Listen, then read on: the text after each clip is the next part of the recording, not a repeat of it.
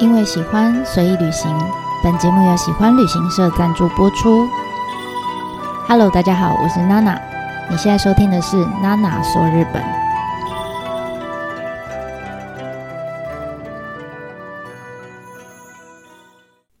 Hello，大家好，我是娜娜。其实啊，前面讲了这么多有关矢田宪司的作品啊，我必须老实招来。最初呢，其实我之前看过他的作品，但我其实对他没有印象哈。我真的开始对他最对这个艺术家有兴趣，是在二零一七年，我看到他的船猫，就是 Ship's Cat 这个系列的作品之后，我才开始爱上他，然后也才开始往回去找他过去的作品们来看。没办法，因为我就是猫奴嘛，哈，就这系列就真的是打中我了。所以呢，这次我们就来介绍这只成功把我圈粉，然后也是这一次呢，特别他有带来呃屏东看海美术馆展出的船猫的系列作品。第一开始哈，最一开始我真的注意到他的作品是在我说是二零一七年，因为那一年我自己安排了一个从呃九州一路到北海道的一个日本纵断之旅。那当初呢，我在找九州的住宿资讯的时候。我就注意到有一间呃青旅叫 We Bass，那这个青旅呢，它在门口的地方就卡了一只超级巨大的白猫哈。那这个青旅它在博多啊，那它在设计的呃建筑设计的阶段，它其实就找来实验现实，然后就跟他说，希望呢他能帮他们设计一个可以跟当地的历史人文结合的一个公共艺术作品。那因为博多呢是日本算是最古老的一个港口之一，所以也是很多人的旅程的起点哈，出发的点。那同时呢，在大航海时代，因为那时候的以前的人，他们要确保船上的物资不要被老鼠偷吃，所以他们就会这些船员们就会带着猫上到船上面去。那除此之外，猫，如果你有养猫，你就知道，猫就是一个很敏感的动物哈。就只要外面一点有一点声音哈，有一点风吹草动，或是天候有什么变化的时候，它们都会比人类还早警觉到哈。那这种提早预知危险的能力呢，其实也对呃在船上的船员们哈，对他们的旅程安全上面，其实也提供了不少的贡献哈。那当然还有还有，在这么长的船程当中，这些猫咪呢，对人来说最直接的贡献，不外乎就是陪着他们一起旅行喽。啊，抱抱他们就可以得到最高等级的心灵疗愈，不是很棒吗？所以啊，作为人类最佳旅伴的这个船猫，就开始呢跟着人一起旅行，然后开始在世界各地开始开枝散叶。所以在日本呢，有招财猫的传说，然后在古埃及呢，有那种猫头人身的巴斯特女神等等。好。于是呢，就在这样子的一个构想之下呢，诶，这个实验线师呢，就做出了他的第一号船猫作品《Ship's Cat》，就在这个青旅的门口。好，那这只猫呢，头上就戴着有点像是呃太空人的那个钢盔，哈，玻璃钢盔，一个它是一个超大型的船猫，比人还高。那因为它很大，所以它完全没有办法完全放到整个建筑物的空间里面。所以它只有一半的身体是在室内的，然后一半是在户外的。那其实这样卡一半的猫呢，其实它有一个象征，就是呃，好像这些来这边住住宿的旅人们，就是我啦，哈，就好像象征着他们有一个走出去，哈，从室内往外走的一个勇气跟一个冒险的精神。那当时当然呢，船猫呢也是化身成一个呃旅途安全的守护神啊，可以保护这些旅人的安全，然后也可以引导这些呃充满冒险精神的年轻人，鼓励他们可以在呃整个旅程中遇到更多的人，然后跟他们做更多的交流跟互动。这样，那自从这一只白色的猫船猫哈第一代船猫诞生之后。就开始哈，这个青旅就 We Best 这一间青旅就开始扩张他们的版图，后来到高松、到广岛、到京都等等，就每一次只要有新的这个青旅出现，他们就会请矢田宪司来依据当地的不同的特色，创作出各式各样造型的船猫。那当然后来还有呃实验先师也也也开始就做做出兴趣了哈。后来也到福岛，到各个地方也有各式各样不同版本的船猫。那最近呢，比较红的一只就是他在呃疫情期间开幕的这个中之岛美术馆，在大阪哈，创作了一只橘红色的船猫。那因为这个中之岛它就是一个在河上的沙很长的沙洲，很大一片的沙洲。那这中之岛就在大阪，距离大阪港其实不远哈。而且这个美术馆的用地过去哈，在江户时代曾经是广岛藩他们沿着河岸所建的一个呃装卸用的一个仓库。那所以从以前到现在，这里都是一个船运非常发达，然后货运非常发达的地方。那按理来说，如果照刚刚我们 讲的那个推论，猫船上一定会有猫嘛，哈，所以那时候应该有不少不不少的猫哈，曾经搭着船经过这里，哈，这我自己乱想的，哈。好，Anyway，那总之这块地呢，除了当过呃广岛藩的仓库之外，也曾经呢一度被呃大阪大学，哈，就是过去的大阪帝国大学拿来当成医学部的呃使用的用地，那。相较于当时，哎，医学部是用来治疗身体嘛，医治身体的这个功能，现在呢变成一个美术馆，哎，反过来了，就变成是用来疗愈心灵的场所哈。那船猫呢，就从原本实际真的是哎，呃，一个旅程的守护神，慢慢转变成我现在是来呃这个守护这些呃美术馆里面的宝物们哈，这些宝物们可以疗愈人的心灵嘛，那我帮你们守护这样子好。所以呢，呃，实验线师就特别这一只船猫跟其他不一样的是，它特别在这只猫的胸前加上了一对翅膀的一个灰纹。那这个灵感是来自于罗浮宫里面有展示的一个呃降落在船船头上面的一个胜利女神的翅膀。好，那所以你就知道这只猫其实比呃以前各个版本的猫多了一层的含义，就是它可以守护着博物馆。守护着这些呃里面的作品、艺术作品，好，所以还是呃除了守护人以外，守护旅行的人以外，还有守护艺术作品的猫。好，那除此之外呢，仔细看看这一只橘红色的船猫啊，其实它呃不是只有头上，当然跟以前一样，头上都是戴着一个玻璃的头盔嘛。可除此之外，它背上还多背了一个氧气筒，你会觉得它好像。嗯，要准备搭上太空船，这样一副随时可以起飞哈的一种太空猫的那个装备，这样。那除此之外呢，呃，以前的猫大部分都是红色或是白色的船猫，那但是这个船猫它，我说它是橘红色的哈，这个呃橘红色的涂料其实它有两层含义，第一个是呃它象征岩岛神社，岩岛神社其实就在广岛哈，它象征岩岛神社上面不是有一个海中的鸟居吗？它就是一个朱红色的，那岩岛神社又刚好是呃这个掌管海上安全、掌管航运安全的一个神社，好，所以刚好是做一个呼应。那呃，另外一个是这个橘色，其实也是现在国际上面常常被用在呃河运或者是机场附近的一个管制塔台，甚至是一些大型的桥梁上面也会用的一种国际标准色。因为它比较好辨识，哈，它叫国际橘，所以呢，也是再次呼应了，就是保护大家的这个旅行的安全，好。那最后，最后，当然，呃，实验线是还可以把这个船猫啊，面对的方向就是面对北方的北极星。那北极星对日本人来说，其实它是一个象征宇宙的中心，因为它不会动，好，不会动，所以他们觉得那是一个宇宙的中心点。那所以如此一来，你看看刚刚讲到的翅膀也好啦，国际局的这个橘红色啦，呃，岩岛神社啦，还有太空船的氧气筒啊，还有最后的北极星啊等等哈，这所有的元素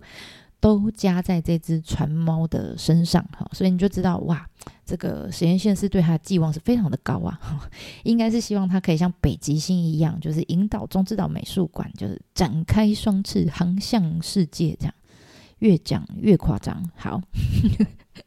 总之呢，它就是有呃，跟以前的船猫不太一样的，多了很多层的含义，感觉就是 level up 升等这样。那现在呢，其实有人就有一个说法，就有人就把这个船猫，还有另外一个呃，就是在中之岛上面还有一个童书之森的一个图书馆，一个儿童图书馆，这个是安藤忠雄捐赠给呃大阪市民的一个儿童图书馆。那旁边呢，就有一个呃青苹果，绿色超大的一个绿色的青苹果。然后再加上第三个是在大阪万博公园里面，就是当年呃一九七零年的时候万博的时候，冈本太郎做的这个太阳塔。有人说这个猫，然后那个青苹果，还有太阳塔，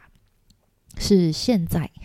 大阪大阪市的这个艺术三宝。所以如果有机会啊，大家以后到大阪旅游的话，可以尝试来收集一下这个三宝哈。好，那除了呃，我们刚刚讲站在青旅前面，进呃美术馆前面，甚至是车站前这种各种版本的船猫之外，其实史岩宪司后来还跟呃绘本的画家一个叫三木道三的人合作，好，他们在虚拟世界里面的提呃推出了一个呃 NFT 的绘本作品，也是一个以嗯船猫跟一个少年为主角哈，他们开着。呃，太空船飞向宇宙的一个冒险故事，好的一个绘本。那这个绘本其实表面上感觉好像是给小朋友看的哈，那但是其实这个作品的内容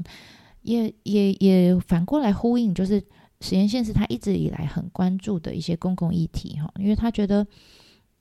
现在呃，我们地球上面临很多像呃气气候的剧烈变化啦，或者是一些能源问题啊等等哈，这些都很像在。我们开船的在航行在海中的时候，那些巨浪一样，就是一个浪来，我们整艘船都会晃嘛。所以他他觉得我们整个地球的人就好像在一个地球就是一艘船，我们在同一条船上。那所以他也希望就是船猫可以引引导着我们，哈，我们这些坐在船上的船员们可以克服万难，然后继续安全的航向未来这样子。那相对于刚刚讲这个绘本，哈，就算是比较充满。呃，幻想的那种宇宙世界。反过来呢，在现实世界中，其实实验现实他也跟日本当地的一个呃蛮新成立的一个电动车厂商，他是二零一零年成立的一个公司，叫做 GLM 株式会社。他就跟他们合作，研发了一台真的可以合法上路，而且可以载着船猫到处爬爬照的一个一台的电动车。这电动车很可爱，它就是副驾就是坐着一只船猫，然后正驾驶呢，通常就是只能一个，这台车只有一个人可以坐，就是驾驶。好，那呃这台车很好玩，它就是号称啊，它有几个称号，它就号称说我可以用时速一百公里来移动，而且我是史上最快 最快的梦幻雕刻艺术作品。那这个这台车当然是有呃，他们是邀请史岩宪司来帮他们设计车型，然后由他跟呃他的学生团队合作，前前后后大概花了六年。这个概念提出来是二零一七年，但真的做出来是二零二三年，所以他们是花了六年的时间才真的把它呃研发出来，从纸上的概念 到真的跑在路上的一台车，花了六年。而且他们最后也请来了一个视觉设计师，我不知道这怎么念，Palo 吗？P A L O W 啊，请来这个视觉设计师，他呃之前是有帮虚拟歌手做一些视觉的设计，那他们就请他来负责做这个车型外观的涂装呃 design 这样子。那据说这一台电动车可以从时速零公里加到时速一百公里只需要四秒钟。所以它是一台货真价实，真的是兼具嗯外表跟内在的一台电动敞篷跑车。好，那呃我我之所以会对这台车这么兴奋，其实我对车本来是没有什么感觉，但是因为上面载了一只猫，我就很兴奋。好，那我之前就看到一部呃一一一个 YouTube 的影片，就是他们发表的，就是呃影片里面就是实验现实，他就开着这台车，然后载着船猫。然后实际奔驰在京都跟大阪各个大街小巷上面的一个影片，那最有趣的就是你看到那个车这样开过去的时候，旁边的路人哈，有在搬货的，有在走路的，有在开骑车停红灯的，只要看到这一台车，每一个人都是用充满疑惑，然后充满不可思议的眼神看着他们这样咻驰骋过去，这样，我觉得实在是太有趣了。那这个电动车的呃跑过去的那个画面哈，还有刚刚我们讲到那个绘本的故事的这个影片，我全部都把链接会贴在我的呃那个 YouTube 呃不是我的 Podcast 下面哈，大家有兴趣可以去看看。好，那史岩先生说他当初呢在呃画这张哈，就是在设计这台车的时候，它的灵感来源呢，其实就是来自于《星际大战》里面的飞天车。所以你仔细看这台敞篷车，好，这台敞篷跑车的上半部，哈，它有那个线条，就是一个很像波浪一样的的设计。那这个时候坐在车上的人看起来就好像坐在那个飞天魔毯上面一样，哈。那车子的下半部呢，就好像呃，它是用一个镜面的设计，所以当它实际开在路上的时候，它是可以反射出旁边。地上的景色，周围的景色，所以就好像那个车子是飘在空中，好浮在空中的一个错觉一样。我觉得这台车太酷了哈！我之前有一次在大阪的梅铁那个百货公司上面看过，在呃看过实验现实的展，所以我在现场曾经看过这台车，但我没有看到他在跑的样子，我是看他停在那个展场里面的样子。超帅，然后呢，他的每一个细节其实很有趣，连安全帽上面都会有一些小小的像老鼠啊什么的角色，非常可爱。那最开心的就是这一次在台湾转展出的这个船猫系列的作品里面，也有这一台船猫电动车。虽然之前因为那个台风，不是有一个很龟速的台风吗？就一迟迟不走哈，所以当初呢，其实稍微这台车有被台风挡住了哈，所以呃迟到了一几天这样子，但是他最后还是成功的把它运来台湾，所以这一次的台湾的呃实验线式的展会一直持续到十一月十九号，想要亲眼看这一台超帅电动跑车敞篷跑车的朋友，千万不要错过哈，一定要去看一下，然后。我现在全部都讲完，但我还没有办法到现场去看，我超想赶快去的哈。好啦，那以上呢，其实这几集用了很简单的一些内容，大致上介绍了矢田宪司这个艺术家他在小时候的经历啦，还有包括他的处女作就是超时空冥想机，还有这个他年轻的时候呢，到车诺比附近进行创作的辐射防护衣计划。还有还有，因为他老爸的协助而意外创作出的这个胡阿贝，还有后来在赈灾之后呢，才诞生的太阳之子跟呃太阳姐姐，还有到最近哈的船猫系列作品等等等。那呃，为什么他这么多作品里面，我去特别选了这几个作品出来讲？是因为我觉得呃。这几个大概这几个系列大概是他所有作品创作的原点吧，哈，因为有很多其他的创作都是从这几个呃原点出发，然后相互交错发想而成。像你看他现在的船猫，他有带太空的那个罩子哈，头罩，那个其实也也是从呃辐射防护衣来的。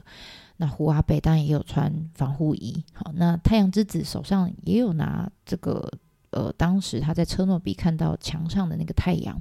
等等等，其实它都是交错的，好交错的，那算是有一个脉络在，所以希望就有这样子的呃这个介绍，可以让大家对于他这种充满机械科幻，然后又有点诡异萌的雕刻风格。